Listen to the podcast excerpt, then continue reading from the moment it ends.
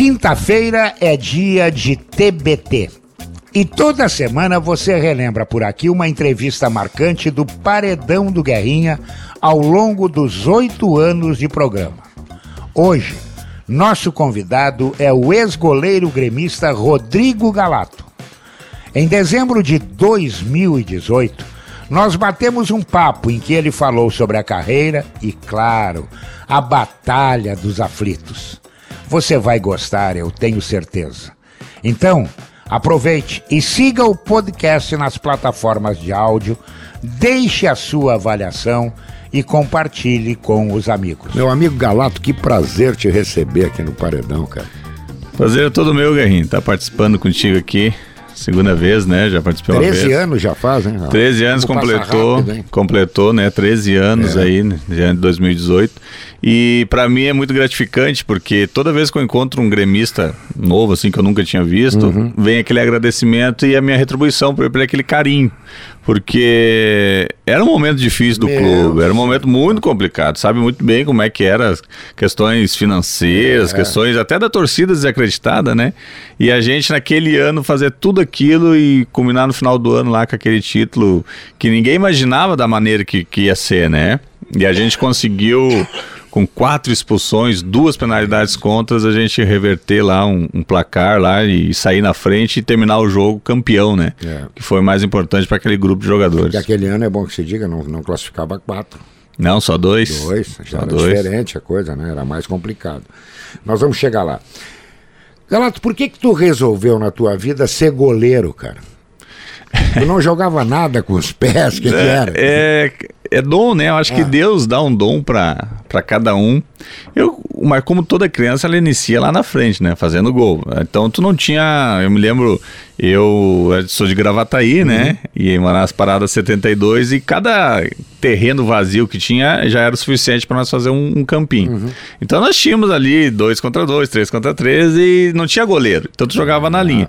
No momento que tu vai aumentando, aí eu me lembro que eu estudava na escola José Maurício e um senhor lá fez um projeto. Muito bacana o projeto. Ele, ele fez uma, uma escolinha para disputar uns municipais ali, né? Um municipal ali de Gravataí. E eu fui e me candidatei a centroavante, né? Pô, centroavante, tinha 12 tinha anos. corpo pra tinha isso. corpo, era grande comparado aos outros, magro, mas era alto. E aí eu vi que não deu, daí já fui pra volante, não deu também zagueira, e daí ele, cara, não, vai no gol. E aí eu fui pro gol e comecei a gostar, Gostou, é. gostei, e meu pai, ele chegava da, da empresa que ele trabalhava e chutava, né? Então eu defendi. Então ali eu fui pegando pegando gosto pela coisa e me tornei, virei goleiro. Daí um torneio na praia também, com 12, 13 anos, não tinha goleiro. Até eu falei, não, eu vou no gol. Pronto, e ali despertou o interesse depois do, do, do, do São José ali, aqui o Zequinha, né? Tu começou no Zé Eu comecei no Zequinha, né? Mas fiquei ali um ano, com, tinha 12, 13 anos. E até que o Zequinha fez um jogo contra um time lá de Gravataí, da minha cidade, que tinha um preparador físico, o Vainon, preparador físico do Grêmio, que era o dono da escolinha, preparador do, do juvenil, infantil do Grêmio. Falou assim: Tu não quer fazer um teste no Grêmio? Eu falei, "Ah, Gremista do jeito que eu sou, mas amanhã. E aí eu fiz o teste e depois fiquei do Grêmio desde os 13 anos aí. Fiz toda a Quantos escolinha. anos de Grêmio? Foi, eu fiquei dos 13 até os 24, né? Foram 11 anos, é... é A tua não. vida, né? A, a vida toda eu, eu praticamente é, fiquei, aprendi o que era o futebol, a disciplina do futebol e o que era mesmo a paixão por um clube de, sabe, tu vestia a camisa do teu clube que tu torcia, Claro. que tu corria na, na, na avenida. com ídolos. Exatamente, Eram era... os goleiros que tu trabalhou.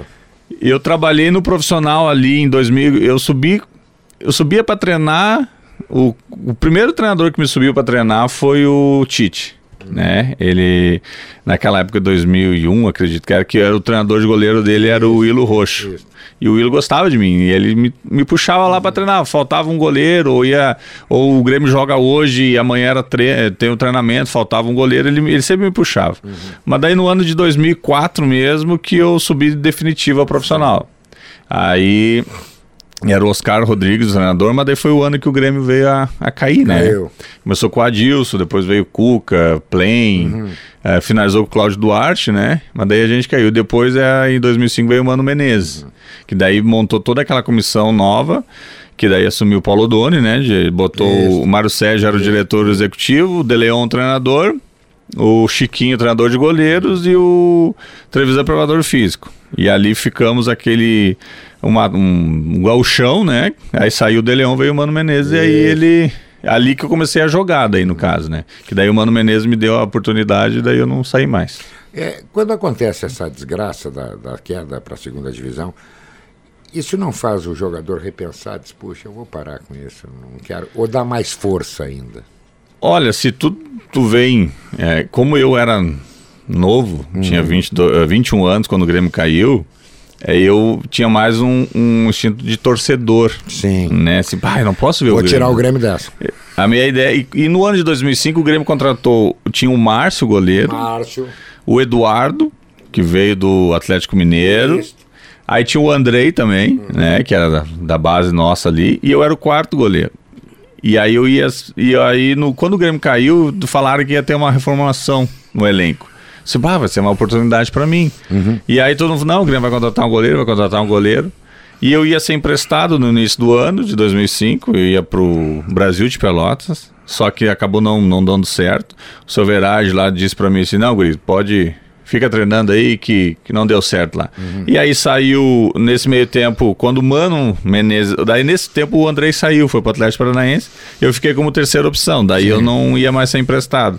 Mas quando o Mano Menezes assumiu, ele dispensou o Márcio e deixou eu e o Eduardo. E o Eduardo jogou três partidas e pediu pra ir embora. E aí eu, eu joguei. Assumiu a bronca. Aí eu assumi a bronca.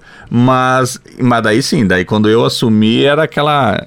Era o goleiro profissional, o gremista que tava no gol do Claro. Grêmio, que viveu toda aquela emoção de 95, campeão da Libertadores, que sofreu na final do- quando perdeu pro Ajax, mas é- e agora tinha a oportunidade de voltar novamente. Eu só queria subir o Grêmio, não queria mais nada.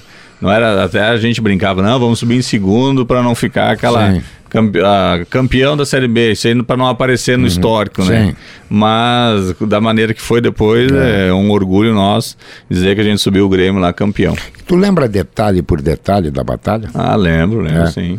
Aquela hora do pênalti que deu uma tremenda de uma confusão, o meu amigo Cacalo entrou com uma pá, o outro entrou com um, caminhão de bombeiros, foi parando tudo, ele tem que parar o jogo, tá certo. Eu me lembro que o Cook fugiu da, da cobrança do pênalti. O que que aconteceu ali dentro daquele, daquele espaço que não foi pequeno, é que tu te lembra, que daqui a pouco ninguém queria segurar aquela bronca de bater o pênalti, e isso também te deu confiança, né? Deu, deu. Eu acho que sim, ó. É, conversando também em outros veículos de comunicação que a gente co- concedia entrevista, ah, eu sempre digo, se o Patrício não dá aquele peitaço no árbitro, que começa aquele tumulto, eu não sei se eu defenderia o Exatamente. pênalti, né? Porque daí A parada é- foi boa. Exatamente, óbvio, pra nós foi maravilhoso. Claro. O Patrício peita, o Sandro Goiano empurra, o Anderson Nunes vem, chuta, o Marcelo Costa chuta o árbitro, e aí que a polícia entra, dá aquele tumulto todo. Até parecia um jogo de, de, de gauchão, É, né? exatamente, Que entra é, todo é, mundo dentro. é. Mas aquilo ali pra nós foi. Eu, quando ele marcou o pênalti, que o Patrício. Eu nunca. O Chiquinho sempre me dizia: o goleiro é o cara que tem que estar mais concentrado na partida. É verdade. O goleiro ele vai relaxar depois que terminar o jogo. Não, não relaxa antes que não tu entrega. Então, quando ele marcou o pênalti, que foram pra cima do árbitro pra protestar, eu fui tomar água. Ele tinha uma garrafa d'água, era muito Sim, quente. Eu fui tomar água. No momento que a polícia entra e derruba o Patrício, aí sim que eu saio do gol e vou lá ajudar o Patrício, até nem protestar contra o árbitro, nada. E aquilo ali, sim, foi fundamental. Aí tá, acalmou, daí que entra o Cacalo e diz, sai, tira, sai, sai, sai. Aí vai nós saindo de campo. Daí o Renato Moreira diz, não, Não, se nós sair, perde. perde. Volta o time. Claro. O Mano fala comigo um, um, rapidamente pra tentar manter a, a concentração. O Chiquinho me chama dizendo, ó, esse rapaz aí que pegou a bola até então que vai bater o Ademar nunca bateu o pênalti, a gente não tem nenhuma informação dele. O fotógrafo atrás do gol diz assim: Ah, o Galato, ele vai bater no teu canto direito. Daí o outro, não, ele vai bater no meio. Então, era tudo um. Bom, mas nós já sabia que pro esquerdo ele não ia mandar. Pro esquerdo eu... A informação É, essa chegou. E ali foi que, sabendo depois, né, mais informações de outros, que ninguém queria bater. O Cook É não verdade, quis. ninguém queria. É, o Batata até então também não falou que não é. O Cleiton, que era. Eu encontrei, depois que de um- alguns anos, eu joguei na Bulgária, uns Uhum. três, quatro meses, e o Ademar tava lá no time da Bulgária. Nós ia jogar contra. E até eu, eu queria rever ele, até Uhum. assim. E aí no jogo ele não foi. E aí depois nos outros brasileiros que tinha no time dele, a gente se, todo na Bulgária terminava o jogo, os brasileiros se reuniam até Uhum. para conversar um pouco. E aí eu perguntei, pô, e o Ademar? Até os caras brincaram, ah, o Ademar. Quando ele viu a escalação de você, viu que tu tava, ele Tava sentiu. fora. Ele Entendi, sentiu é. também. É. Mas cara, acho que tava machucado mesmo. E depois umas en- entrevistas dele, disse que ele mesmo confessa que ninguém queria bater, né? Era um tumulto, mas o cara mais qualificado que tinha para bater e que tinha um poder até de se errasse não tão crucificado era o Cook, É, né? Que não- acabou não não. batendo. É, Tu sabe Porque que é bom até- Uhum. se lembrar também, é bom a gente lembrar, ô Galato, que não foi um pênalti, foram dois no jogo. Dois pênaltis. Dois, sim. imagina. O primeiro, no primeiro tempo, né? É, que o primeiro Domingos pegou fez. na trave, né? Mas ali tu tem 10 contra 10. É, ali dá, ali O empate encarar. ainda era É, nosso. A gente sabia que nós tínhamos um time melhor do que o Náutico, né? É que o segundo pênalti é na hora que vai, na hora do banho, É. quase, né? Se tomar o gol, aos 30 acabou, né? é. E aí tu marca o pênalti. Aí o Scalona já tinha sido expulso, né? Aí tu marca o pênalti. O, tu vai, toma o gol. Daí tem todo aquele tumulto. Tem Com jogador a menos. O Scaloni expulso, Patrício, Nunes e o Domingos expulso, quatro a menos, ele faz o gol, Acabou. era, nós ia tomar mais uns dois, porque daí É não ia ter aí, como. claro, né? claro. E, mas são coisas do futebol, Futebol, que o jogo. Era o dia. Era o dia, era o dia do Grêmio de mostrar a sua imortalidade ali e deu certo. Uhum. Certo pra nós. E, e me diz uma coisa, depois desse, depois do Grêmio, como é que foi a tua vida? Eu joguei no Grêmio até no ano de 2006. Eu iniciei titular, obviamente. Eu e o Marcelo Groy, né? Nós até brincava com a gente que a gente ia almoçar junto. Tudo na- era meu, era meu amigo. Você é só se amigo. separava na hora do jogo. Na tinha que hora estar do dentro, jogo. tinha que estar fora. E uma coisa que, que eu, eu, eu, eu convivi em alguns outros clubes e que eu não via no, no- e não vejo no Marcelo isso. É, quando eu ia jogar, tu via um boa, um boa sorte dele muito sincero, É, sabe? ele é muito grande. Mas ele gente era, era, um, era um guri que ele. Eu, ele era um meio que, que me ouvia, eu ouvia ele, a gente falava um com o outro Uhum. ali, a gente se entendia. E alguns outros clubes eu cheguei e tirei do lugar de outros e É, senti e- aquela. Ah, boa sorte, mas tu sabia que É. aquele tapinha nas costas. Aham. E com o Marcelo, não. O Marcelo era bem transparente, era, é, isso aí era muito interessante para nós. Então. No ano de 2006 eu tive uma lesão muito séria, né? Que eu bati a cabeça numa semifinal do Gauchão. E ali foi onde atrapalhou muito a minha carreira no Grêmio, muito mesmo. Eu não conseguia ter uma retomada, de, eu não conseguia ter uma confiança em mim, assim, de entrar e, e segurar um jogo decisivo. Eu entrava sempre à base de um remédio para dor de cabeça, eu entrava sempre com aquele medo de bater a cabeça novamente. Então ali acabou, acabou o ano de 2006 para mim no, do, depois que eu bati, ainda acabei jogando 20, 20 e poucos jogos, do, cam- 19 jogos do, do, do Campeonato Brasileiro, fiz o Gauchão mais 19. E em 2007 veio o Sarra, e aí eu conversei com o Mano Menezes e ele me disse: Olha, eu acho a melhor forma pra ti é tu ir pra algum outro clube. E aonde eu tinha a oportunidade que me surgiu o Atlético Paranaense. Aí eu joguei no Atlético Paranaense do ano de 2008, 2009. E aí em 2010 eu fui para a Bulgária no início do ano. E no meio do ano, depois, porque lá o calendário inicia no meio, né? Sim. O calendário europeu, eu fui comprado pelo Málaga da Espanha em 2010. eh, 2010. Eu fiquei 2010 até 2011. Eu tinha três anos de contrato, mas uh, eu fiquei um ano aonde eu senti um pouco a questão de adaptação, mas eu já estava. Eu, eu sentia que eu estava progredindo.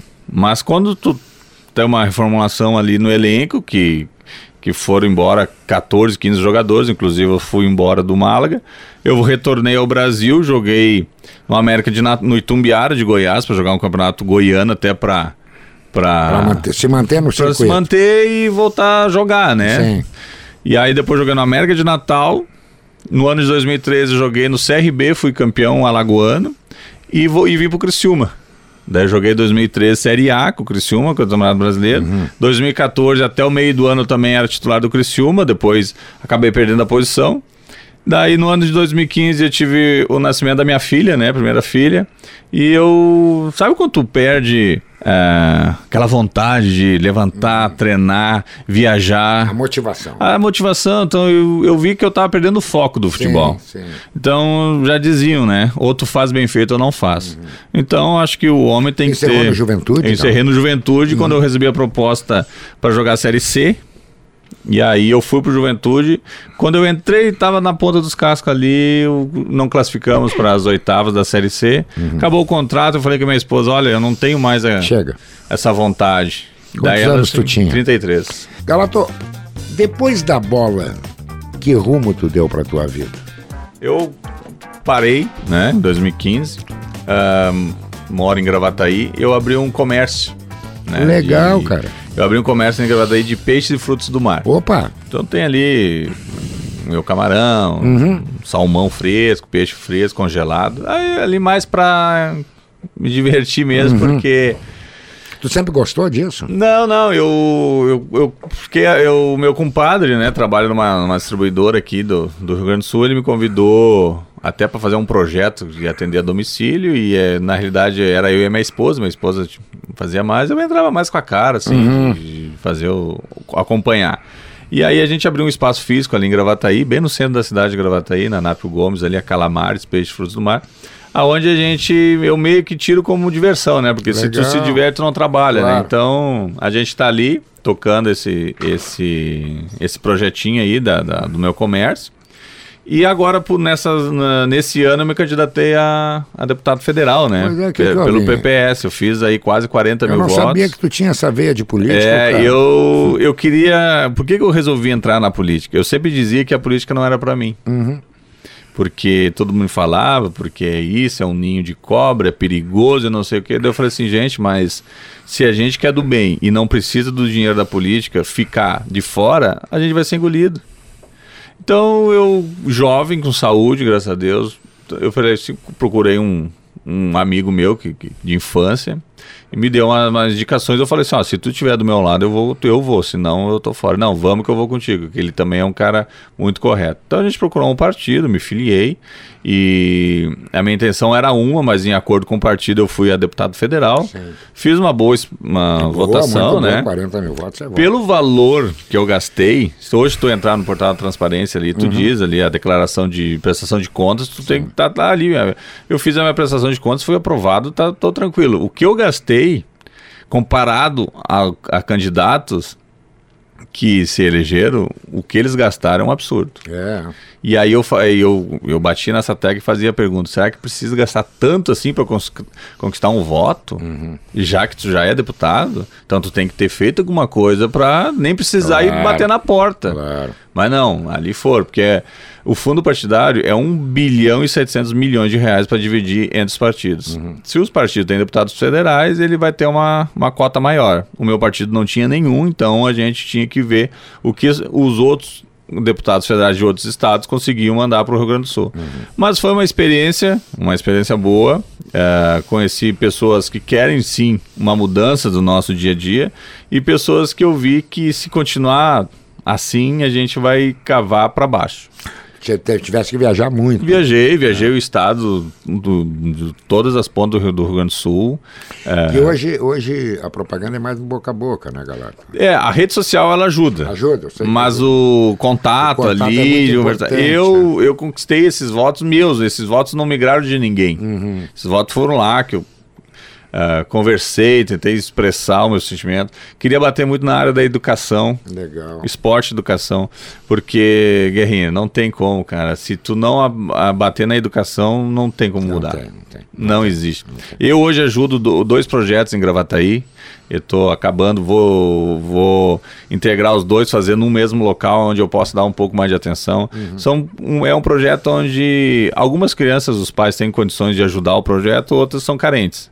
Então eu tenho professor, eu acompanho, agora tem a gente ah, eu vou atrás de amigos empresários com materiais para fornecer para para deixar bonitinho, sabe? Então nós faz amistosos assim, ah, não vou levar um, uma escolinha lá no jogar contra o Novo Hamburgo com um uniforme rasgado. Então Isso. eu vou, converso, ganho tento melhorar esse projeto. Essa era uma das questões se eu fosse eleito bater na questão da educação de projeto social como inclusão social, porque não tem outro, outra forma se nós não qualificarmos os professores, der um incentivo maior aos professores, porque senão a gente vai acabar sempre todo mundo pensando em si, e o que eu encontrei de gente que só pensa em si é, é brincadeira. O político ele não pode ser para uma, duas pessoas, ele tem que ser para uma sociedade em geral. Exatamente. Um bairro, ou uma cidade, ou um estado. E muita gente diz, não, não, não. Arruma calça, o asfalto da minha casa, na frente da minha casa. Esquece não, o ali o vizinho ali, é, ele não precisa. Uhum. Então não é assim. Hoje a gente muda o nosso pensamento. Concordo plenamente. Mas foi uma experiência.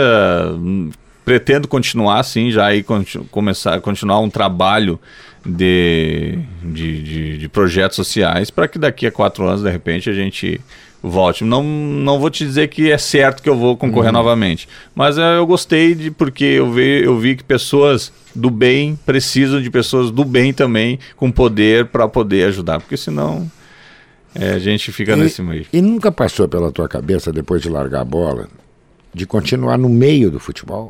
Sim, é, eu fiz a faculdade de educação física. Uhum. Faltou um pouquinho para terminar. Esse é um objetivo meu agora no ano 2019 é, tentar terminar, ser formado e, e se interessar um pouco mais por no, nos clubes. Eu tenho uma, uma bagagem, eu tenho uma experiência porque eu vivenciei no Grêmio as glórias e alguns outros clubes. Quando eu digo glórias, não só títulos, digo estrutura. Sim, eu tinha fardamento, eu tinha um, a melhor bola para treinar, eu tinha um o melhor campo, dormir. tinha o melhor hotel, sabe?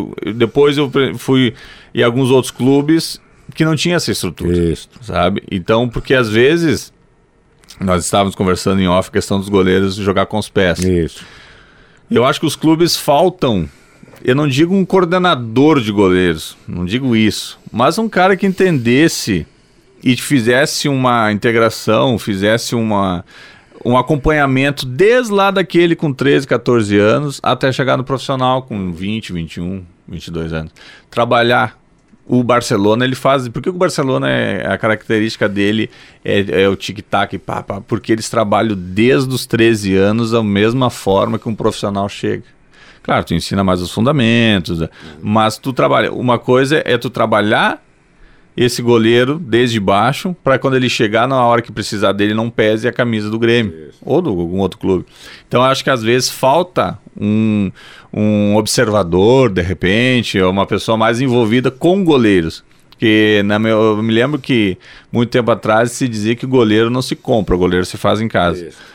E muito tempo era aquilo, porque ficava muito tempo um goleiro no mesmo clube. Hoje, hoje a Europa está levando o goleiro. Hoje a Europa está levando. É. Temos aí o caso do do Alisson, Ederson, temos aí o né? Neto, né, que está no Valência. do Manchester City, né? O Éder, né, é. Ederson, né? Então acho que é um, é um, é um negócio a, a, se, a se pensar, sim, essas questões de clube, de ter um, um, um, acompanhamento. Eu não sei, eu, eu posso estar falando bobagem, mas eu não sei se o Grêmio ou o Inter ou Palmeiras, São Paulo faz isso, tem uma uhum. pessoa, porque o goleiro tu consegue tirar as manias dele com 13, 14 anos, depois que ele não tira mais. Depois dos 18 não tira mais. Então tu tem que estar tá junto, tá acompanhando. Uhum. Isso aí é uma coisa que uma coisa que me, que me desperta um interesse, sim, de um dia poder estar tá, uh, desenvolvendo esse trabalho num, num, num, clube, que assim for. Como é que tu tá vendo o Grêmio, Galato? Eu vejo o Grêmio no momento, esse ano, acho que depositamos muitas das fichas na Libertadores, né? É, infelizmente não chegamos na final, mas vejo um Grêmio organizado, um Grêmio com uma ótima gestão financeiramente financeira né, bem equilibrado. muito bem equilibrado até com superávit uhum. né que fechou agora aí mais do que o ano passado. Então acho que o caminho é esse sem loucura. Eu acho que o futebol não pode ter muita loucura financeira. Tem que chegar ali e ver ó eu posso comprar pagar tanto e chegar até nesse nesse valor nesse teto para continuar organizado Porque se né, no, no, no, poder público, nas prefeituras, muitos prefeitos eles não têm uma organização. Eles gastam, gastam, ah, daqui a dois anos termina o meu mandato, o que entrar, segura. que segura. É. Não, acho que. E o Grêmio não, o Grêmio vem fazendo já com o Romildo, vem fazendo uma excelente gestão dessa, de organizado, para no próximo que assumir vai pegar. Ó, andando corretamente, sem loucura. Então, e como gremista eu fico feliz, eu venho para a arena, venho assistir o Grêmio, uh, gosto uh, do, muito do Renato, não só pelo, pelo título mundial que nos deu, mas como treinador, vejo que ele faz uma leitura rápida e tem o grupo na mão, né? Que uhum. isso é mais importante para um. É o que eu acho que é. Eu, eu até estava conversando esses dias, não, acho que era com o Fábio, goleiro do São José. Hoje, a coisa mais importante é o treinador ter os jogadores na sua mão. Ah, sem dúvida. É aquele cara aqui na terça-feira vê que tu não tá legal, se aproxima e diz: O que, que há contigo? Pô, professor, eu tô com a minha filha doente. Não vai treinar, tu vai lá ver a tua filha. No domingo o cara come a grama pra ti. Ah, sim. Ah? Isso é amigo, né? Exatamente. Aquele então, militarismo acabou, é, né? Acabou, acabou, não... acabou. E, e como é que tu tá vendo o futebol brasileiro? Tá faltando craque? Eu acho que o, o craque, ele quando ele começa a despertar, vai embora, ele vai embora, né? É, né? Vai embora, vai e embora. aí acaba acabando. O craque joga nos juniores? É. Né? Ele não joga no profissional. Joga. Até eu acho que o, a seleção agora, o Tite convocou o Alan, acho que é. Isso, acho isso. que o Gurino que jogou. O Ederson, o próprio goleiro, é, né? É, ele é o São Paulo dispensou, ele foi pro time de Portugal Exatamente. e tá lá. Então acaba isso, mas uh, acredito que com esses estádios, assim, essa modernidade que tá. O, o nível tá, tá um nível bom, assim. Uhum. Eu vejo clubes com toque de bola, outros mais aguerridos, outros mais defensivos. Time é. pequeno, tu vê, né? Que tenta. Outros falta tudo, né? No caso, o, o, Paraná. Claro, um clube pequeno, ficou um tempo. Já disputou o primeiro, jogou a segundo muito tempo. Na segunda é. subiu esse ano, subiu agora para disputar esse ano, já caiu.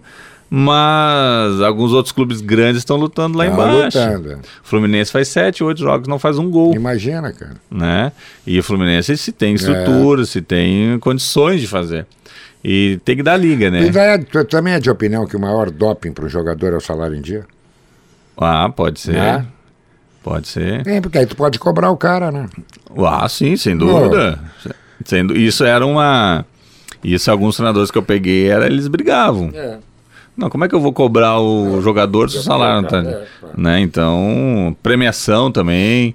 Só que eu acho que às, às vezes muita gente fala de, do jogador mercenário né? Ah, se não paga, não, não, às vezes não é nem isso. Não, não, é. não é isso, às vezes é o nome. É, eu sempre tive, eu preferia ser melhor em campo do que ganhar milhões de reais lá. Sabe o que eu queria passar? Mas se tu imagem... não receber, vai ter problema. Ah. Tu não vai ser o melhor em campo e vai ter problema. Ah, sem dúvida. Ah, sem esse dúvida. é o problema. É verdade. Galato, e tu é daquele cara que vai para casa, liga a televisão e vê tudo ou tu dá um tempo também? Não, não, dou um tempo, dou é? um tempo, dou um tempo.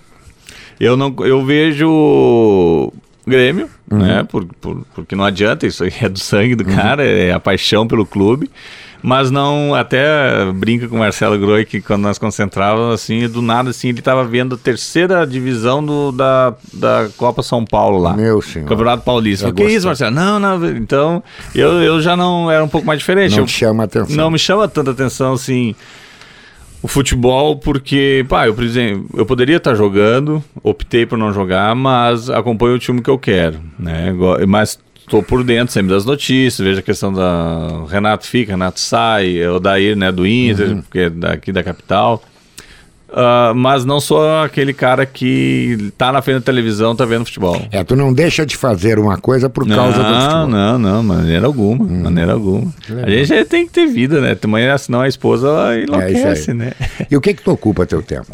Eu. Tu é bom pai de família, tu lava roupa, tu limpa o chão. Não, ou não, tu, é, eu... tu só sabe levantar e senta e come. Não, eu, da minha maneira, eu ajudo. Eu tenho a filha, é né? A Lívia, de 3 anos. Legal. Sou casado já há 10 anos, depois que eu saí do Grêmio fui pro Atlético Paranaense, eu casei lá em Curitiba, uhum. com a Jaciele, já faz... Ela também, eu treinava e casava, né? Não 10 anos, né? e ela me acompanha em todos, então a gente saiu do Atlético lá de Curitiba, Bulgária, Espanha, Legal. Natal, Criciúma, sempre a minha companheira, isso sempre me dá mais coragem de lutar por desafios novos, uhum. né? Sempre tem um, tu tem uma parceira do teu lado ali, claro. vai te ajudar muito.